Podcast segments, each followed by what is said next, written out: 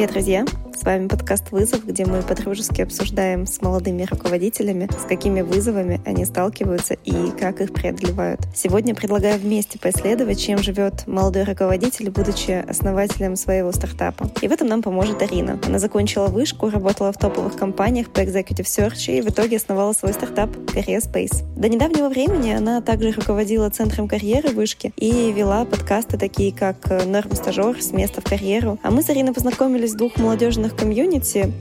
Я даже не помню уже в каком из них впервые. Фонд «Первое поколение» и «Каповеди». И знаете, выпуск получился не просто структурированным разбором кейсов преодоления вызовов, а такой эмоциональной, целостной рефлексии пути предпринимателя как одного большого вызова. Слушайте нашу беседу и, конечно, делитесь своим опытом, задавайте вопросы в нашем комьюнити за деталями в описании подкаста. А теперь скорее Карине.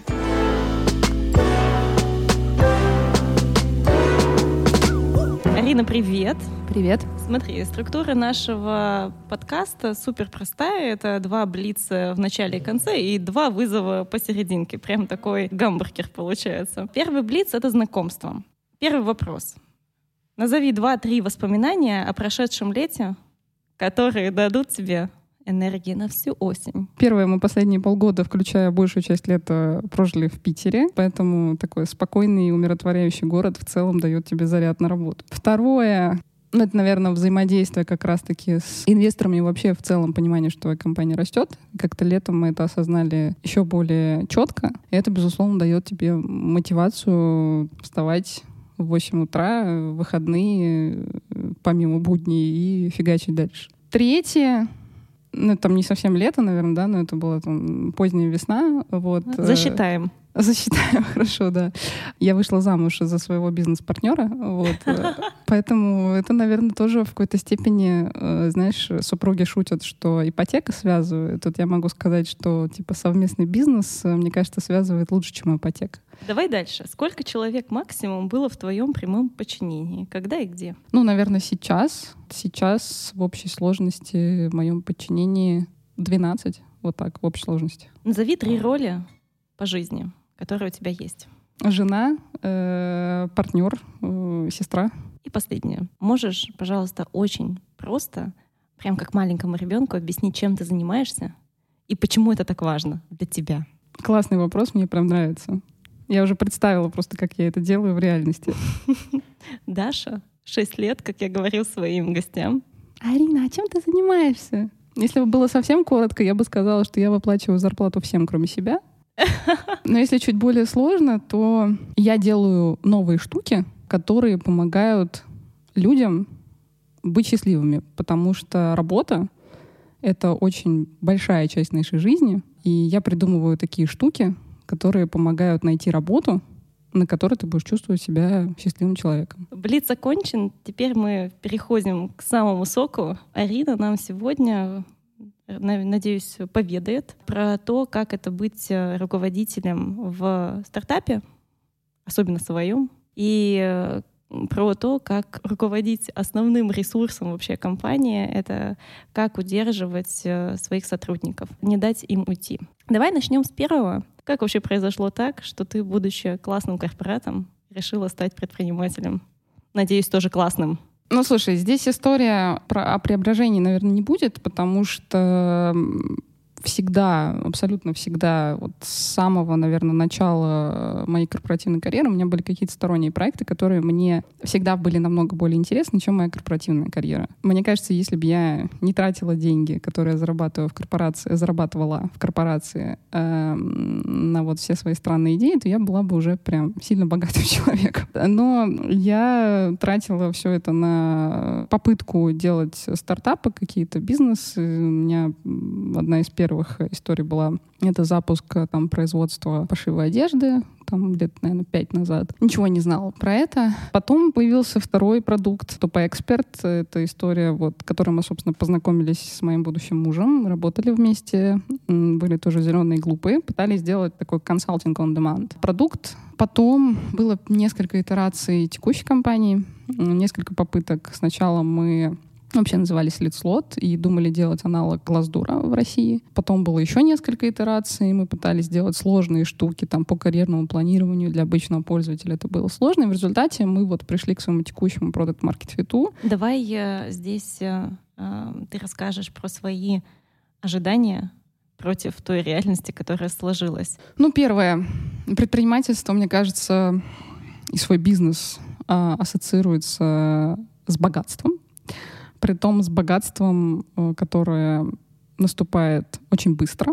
Кто не сталкивался с замечательной рекламой Аяза Шабудинова, там, его лайк-центр или бизнес-молодости, да, что я сделаю из тебя миллионера за две недели. Вот ты знаешь, грешным делом я иногда хочу пройти курс Аяза, чтобы он мне рассказал, как, сука, мне стать миллионером за две недели? Долларовым желательно. Бизнес свой — это про то, что ты там первые несколько лет э, вообще там жрешь дошек в прямом смысле этого слова, тебе нечем платить э, зарплату себе же. Ты иногда, эм, э, как у нас была история, мы занимали деньги, э, там на тот момент просто были наши знакомые, потом там этот человек стал там сотрудником компании. Вот, ты там занимаешь деньги для того, чтобы, не знаю, прокормить себя какое-то время и э, выплатить зарплаты. У нас была ситуация, когда у нас было 5000 рублей на карточке э, на совместной, и вообще больше нигде не было денег, и тебе надо через две недели платить зарплаты людям, и ты вообще не понимаешь, откуда ты это будешь делать. Поэтому бизнес — это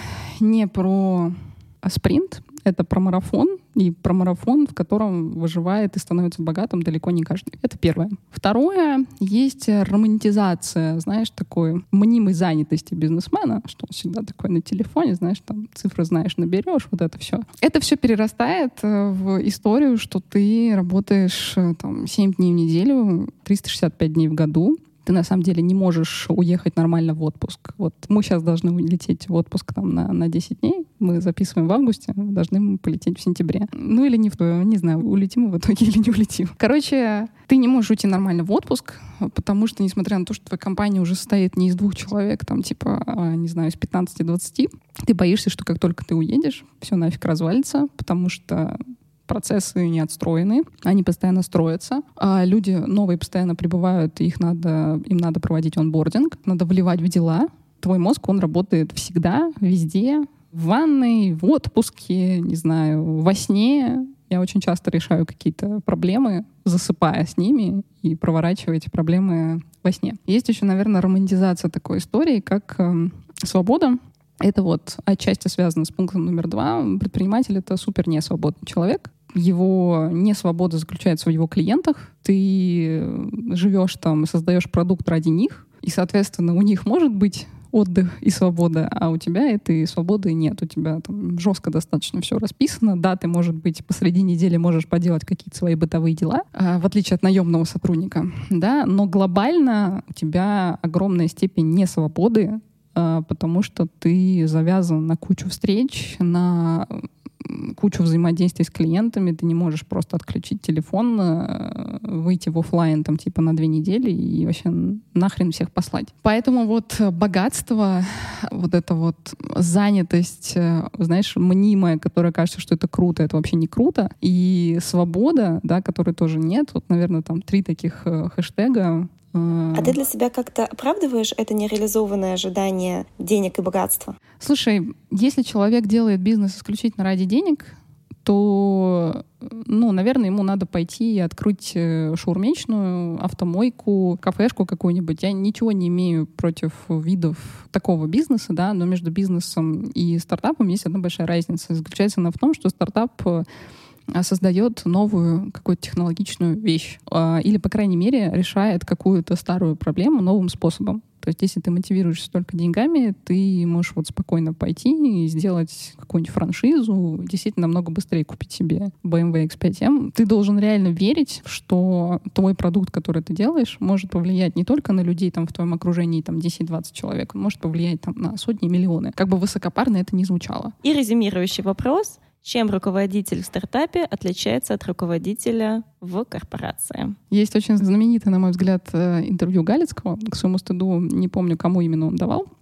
Главное, ну, Галицкий, там mm-hmm. неважно. Галицкий, да. Там задавали ему точно такой же вопрос. И он ответил, что это все равно, что задать вопрос, какая разница между мамой и нянечкой. Это прям глубоко и в корень, потому что ты как наемный работник, как бы ты не родил за свою компанию, ты все равно получаешь свою зарплату на карточку два раза в месяц. Поэтому первое отличие, на мой взгляд, это уровень вовлеченности. И никогда уровень вовлеченности основателя не будет сопоставим с уровнем вовлеченности наемного менеджера. Второе, наемные сотрудники думают в парадигме, как мне построить свой карьерный трек как мне из одной компании перейти в другую, чтобы мне было хорошо, и чтобы у меня было стройное, красивое резюме. Основатель думает в парадигме, как мне сделать так, чтобы люди не задумывались о том, что им стоит строить свою карьеру где-то за пределами моей компании. Ну, здравый основатель. Назовем. Об этом мы еще поговорим. Да.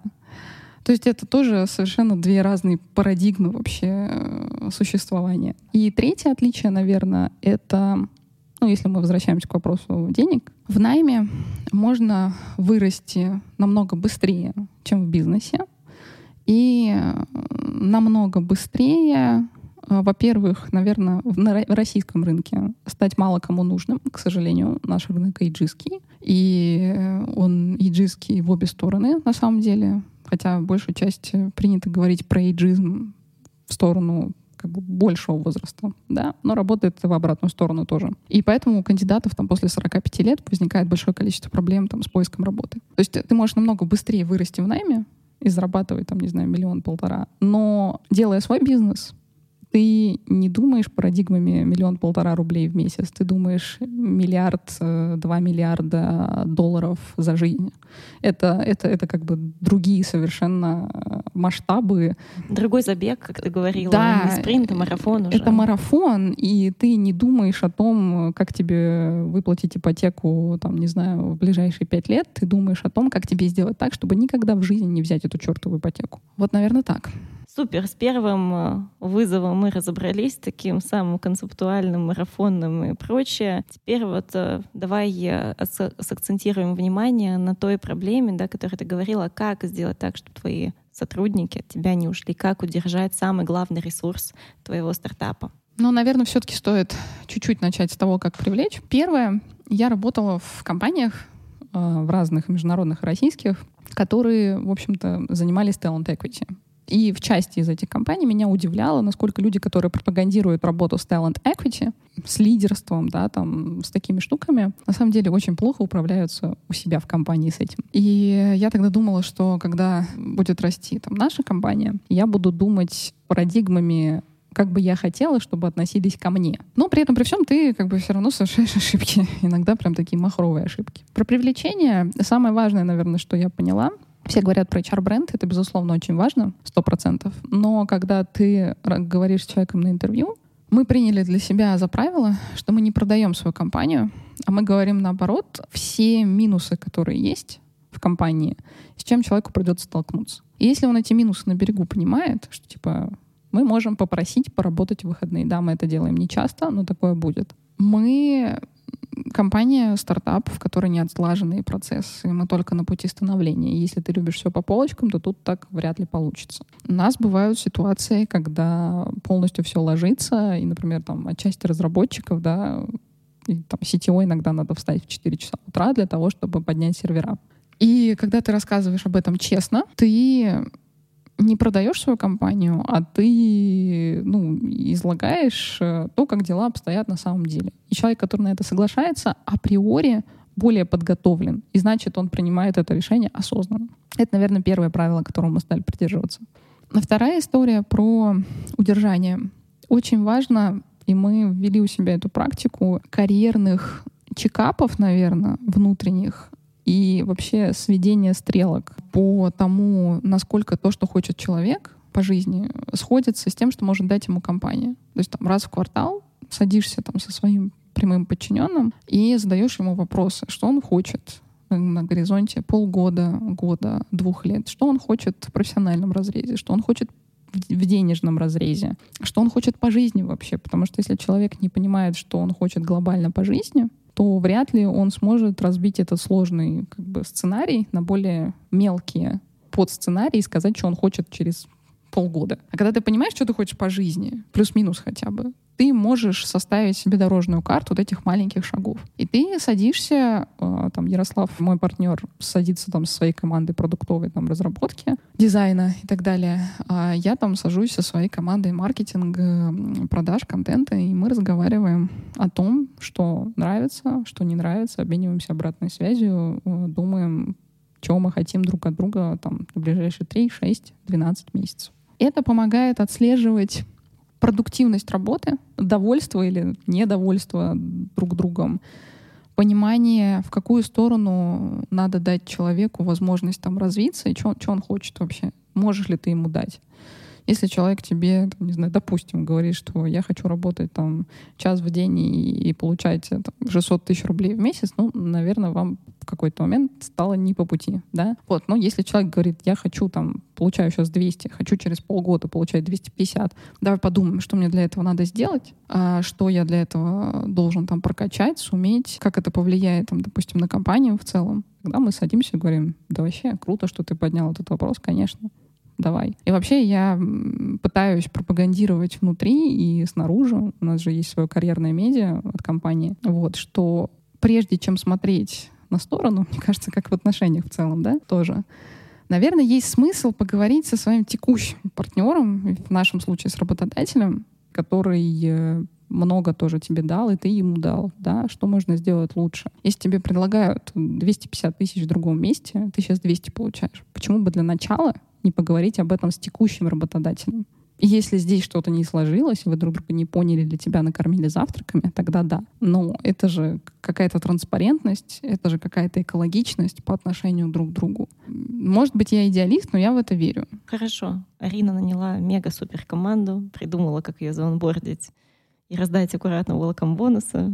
Теперь как Арина ее удерживает? Давай его сейчас э, сведем воедино, чек-лист для молодого руководителя? Первое — относиться к ним так, как ты хотел бы, чтобы относились к тебе. Самое простое. Просто пол чек-листа, мне кажется, да, занимает? Да. Второе. Я это не проговорила, но мне кажется, это важно проговорить. Не делай из своих коллег друзей. Никогда. Это партнеры. Это, это партнеры, не друзья, это не друзья, это партнеры, у которых, безусловно, есть право голоса, но личное и рабочее с коллегами я бы, наверное, не мешала. То есть на уровне там, нашего партнерства с Ярославом, который является моим мужем, ну, так сложились обстоятельства, да. Но... Исключения тоже можно иногда делать. Понимаешь, когда вы фаундеры, вы бежите в одной упряжке. Вы как бы и с вашими сотрудниками тоже бежите в одной упряжке. Но, как я уже говорила, да, что есть разница между наемными сотрудниками и фаундерами вообще в том, что ставится на кон. Вот то же самое есть разница и здесь. Поэтому э, коллеги не друзья, партнеры.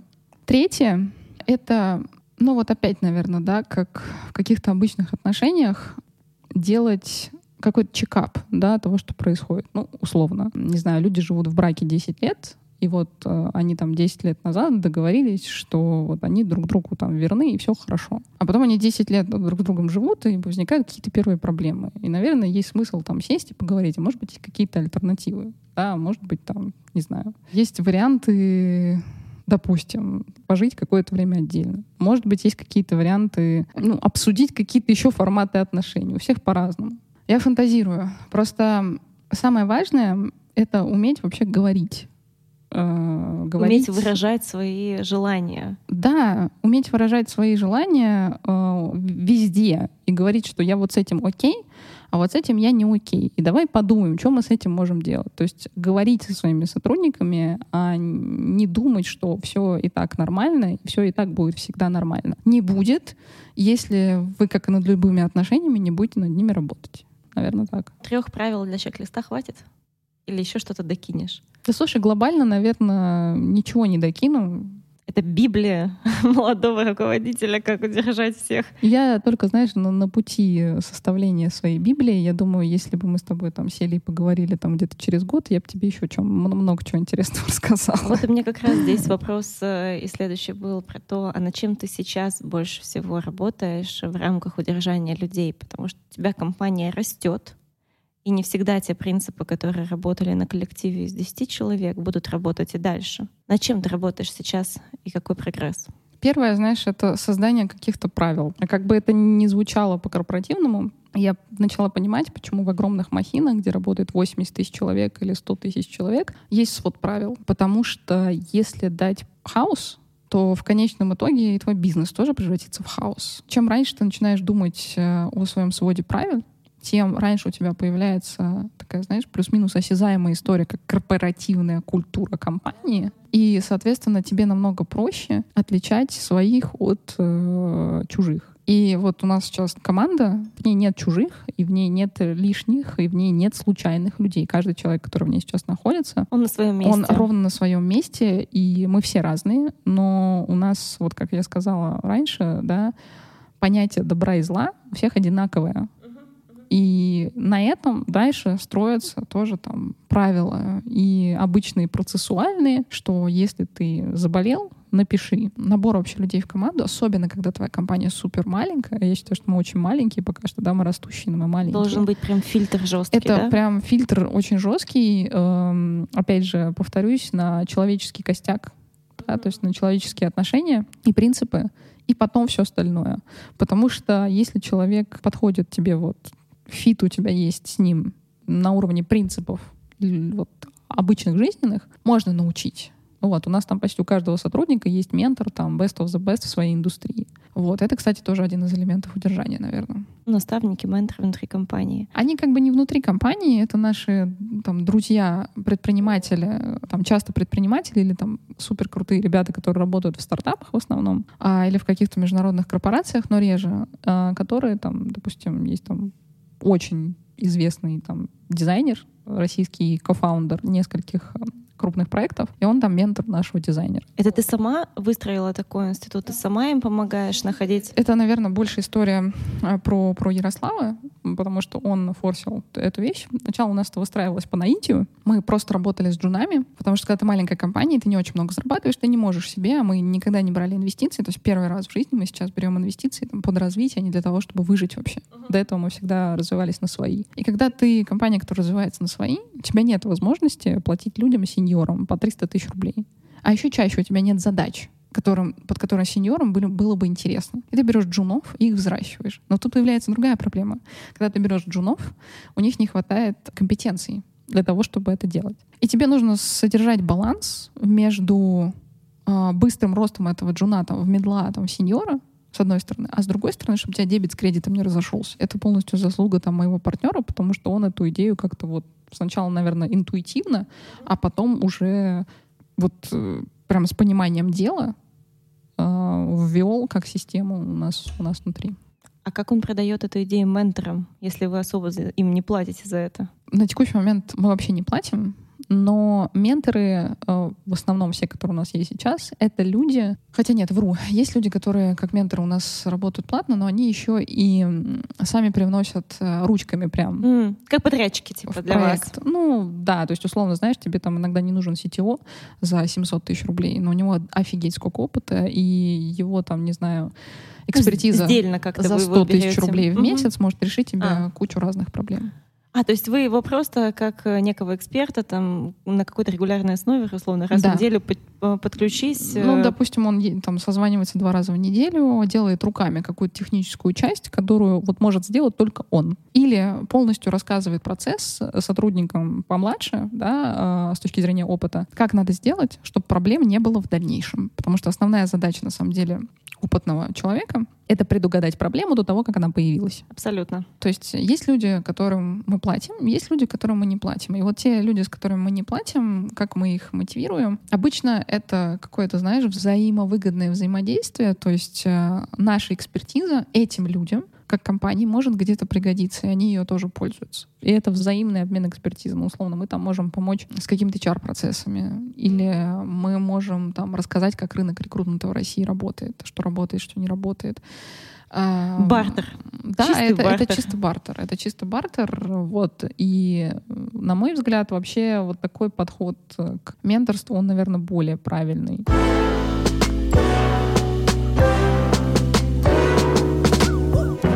Тут мы с Ариной очень глубоко нырнули в тему менторства, после чего родилась идея сделать отдельный выпуск про то, чем может помочь ментор, как его искать и работать с ним, и как вообще замотивировать поработать с вами. Это будет бонусный выпуск через несколько недель. Такая сборная солянка в топов про менторство от наших гостей и не только.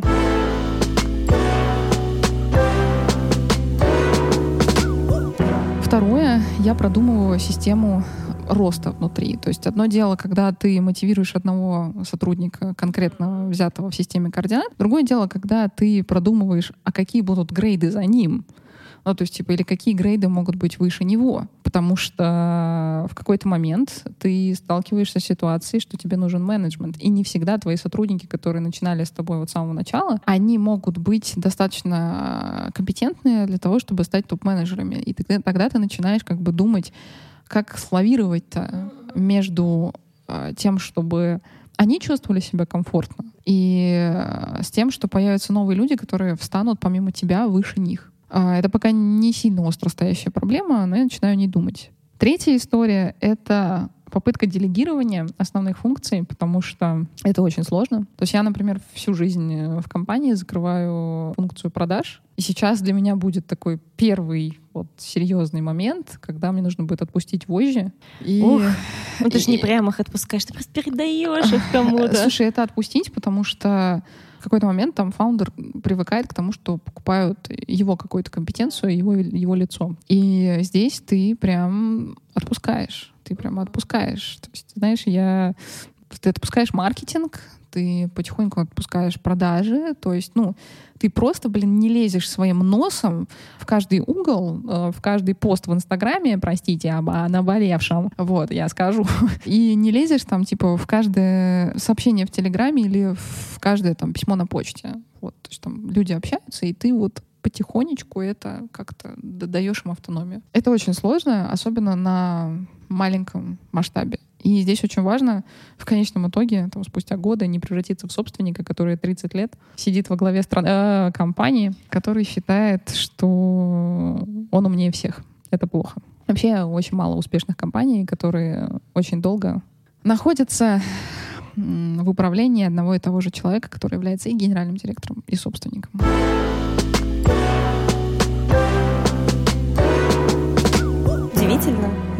Когда Арина делилась своими открытиями, у меня назойливо витала мысль, что есть похожий концепт руководства, причем давно признанный. И тут муж присылает мне статью на РБК с Рэем Далио, и меня осеняет. Ну, конечно же, вот подход Арины — это как младший брат принципов. А Рэй Далио — это основатель хедж-фонда Bridgewater, а миллиардер, которого СМИ называют Стивом Джобсом от инвестирования, и он автор бестселлера «Принципы жизни и работы». Кто еще не знаком или хочет освежить, э, вам в нашей телеграм-комьюнити, а мы не засоряем эфир и слушаем дальше.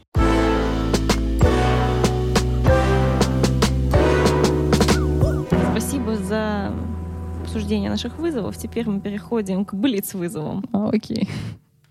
Давай. Это, это не блиц-крик, это просто блиц-вызов. Хотя ты привыкла по минному полю ходить. Да. Давай начнем с того, как не переносить рабочие проблемы в личную жизнь. Ты так э, сглотнула нервно. Я так и знала, просто я заранее знала, что будет какой-то такой вопрос. Вопрос с подвохом. Да блин, я вообще не знаю, как это, как, как это делать. Слушай, ты, ты задаешь вопросы человеку, который бизнес делает э, с мужем. Ну, то есть у нас нету как бы разделения на, на личное и рабочее. Мы обсуждаем работу там в час ночи и там в 7 утра, в субботу и в воскресенье. И мы оба как бы трудоголик э, и невротика. Ну, я-то уж точно невротика. Вот. Просто я не представляю, как в моем случае могло быть по-другому. Ты знаешь, есть просто разные, наверное, типажи людей, и мне э, нужен, как бы, я не могу ничего делать в одиночку, мне нужен человек, который... Может быть, тебе вот, комфортно э, так жить? Да, вот такими это абсолютно, это, это абсолютно моя зона комфорта, и поэтому у меня здесь нет никаких лайфхаков. Единственный лайфхак э, — не делайте бизнес, если у вас хреновые личные отношения. Если у вас хорошие личные отношения, то вы, скорее всего, сможете работать э, вместе, если у вас есть в этом потребность. Но если у вас хреновые личные отношения, и вы будете на этом строить бизнес, это будет полнейший коллапс.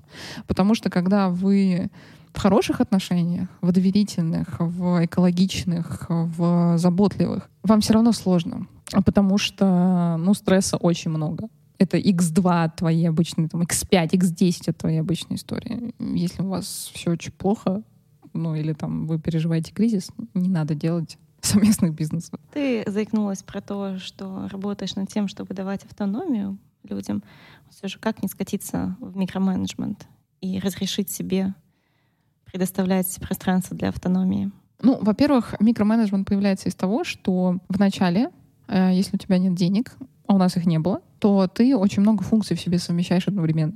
И потом ты эти функции начинаешь от себя отделять. И ты как бы вот микроменеджмент начинаешь э, ну, превращать в обычный менеджмент. Ты отторгаешь от себя какие-то кусочки, которые могут теперь существовать самостоятельно. И вот это для меня как раз-таки вызов, да, потому что делегирование, особенно каких-то ключевых для меня функций, продажи, бездев, то, чем я занимаюсь все время. Ну, это прям сложно. Ну, а чему ты уже научилась? Что уже получается? Ну, я научилась, э, наверное, приблизилась к пониманию, что все люди в компании, они правильные, и я создала себе подушку безопасности из людей, которые могут меня подбэкапить.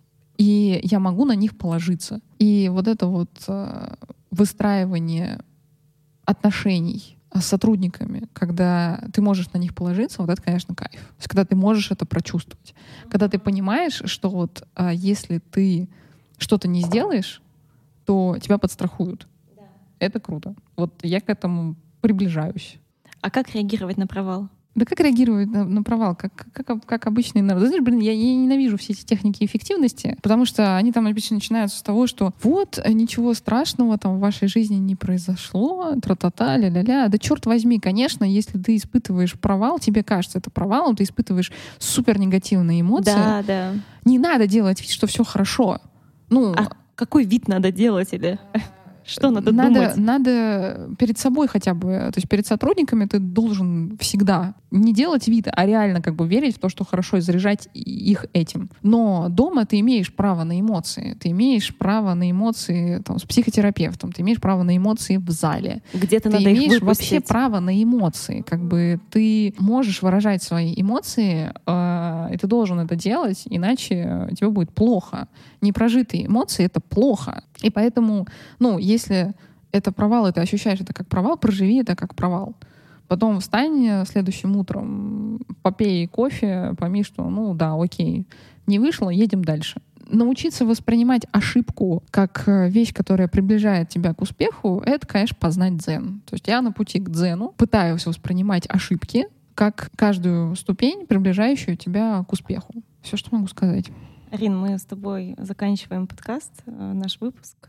Я бы даже назвала, мы заканчиваем нашу вечернюю субботнюю беседу после бокала вина. Но у тебя был действительно супер такой тяжкий, там, насыщенный, да, соковыжимальный день со стратегической сессией, потом да. еще и рефлексия твоего опыта. А как вообще ты себя чувствуешь? Э, как-то тебя расслабило? Может, какие-то мысли у тебя появились? Ну, без бокала вина было бы сложнее. Это точно. Каждый раз, когда я рефлексирую не наедине с собой, а разговариваю а, с кем-то, в данном случае с тобой, я еще четче формулирую для себя важные мысли и важные цели. И проговаривание вообще того, что ты делаешь, для кого ты делаешь, как ты относишься к своим сотрудникам, что для тебя философский смысл жизни, типа как ты там справляешься с провалами, каждый раз там, переживание, это переосмысление в разговоре с другим человеком выкристаллизовывает собственное понимание этого. Это очень важно. Потому что когда эти ситуации происходят вновь, они всегда происходят вновь. Ты всегда сталкиваешься с тем, что сотрудник увольняется, всегда будешь сталкиваться с провалами, всегда будешь сталкиваться с там, непониманием. Просто это будут другие уровни. Это по спирали взбираешься наверх, но все то же самое. Э, ты просто учишься заранее использовать какие-то инструменты, которые помогают тебе это проживать. Вот. Поэтому я чувствую себя классно и заряженно. Ну, еще меня, конечно, радует, что у меня скоро отпуск. Хорошо тебе его провести. Спасибо большое. Да, спасибо. Спасибо, что послушали этот выпуск. В следующую пятницу мы вернемся в корпоративный мир. У нас в гостях будет Дима.